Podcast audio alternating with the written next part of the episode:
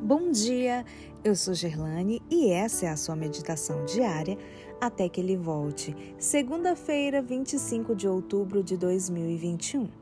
O primeiro lugar. Verso de hoje, Mateus 6,33. Buscai, pois, em primeiro lugar o seu reino e a sua justiça, e todas estas coisas vos serão acrescentadas. Nossa vida deve iniciar-se cada dia da mesma maneira em que se inicia a Bíblia. No princípio, Deus. Aquilo que procuramos em primeiro lugar será a primeira coisa para nós. Dwight Moody conta que o incidente de um homem que procurou um dia chorando e lhe contou uma história estranha. Deixara sua cidade natal em busca de êxito, mas não conseguiu o que queria. Naquela localidade, certo dia, ouvi um sermão que tinha como base o texto: Buscai primeiro o reino de Deus.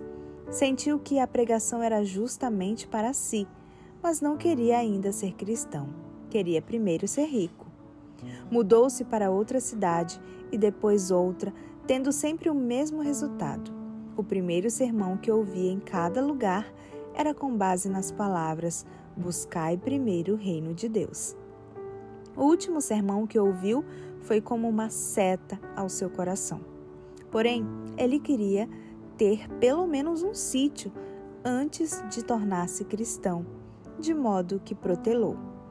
Em seu diálogo com Moody, disse: Consegui o que queria, estou rico, vou à igreja toda semana, porém nenhum sermão me toca o coração. Está duro como pedra.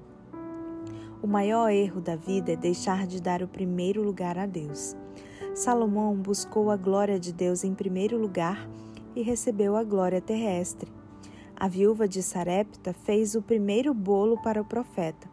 Depois disso, a vasilha nunca se esvaziou.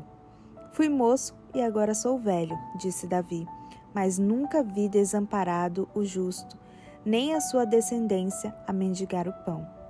A promessa de Cristo é que os que abandonam casa, irmãos, pais e filhos por amor do Evangelho receberão cem vezes nesta vida e no mundo futuro a vida eterna. O reino de Deus e sua justiça são o objetivo da existência.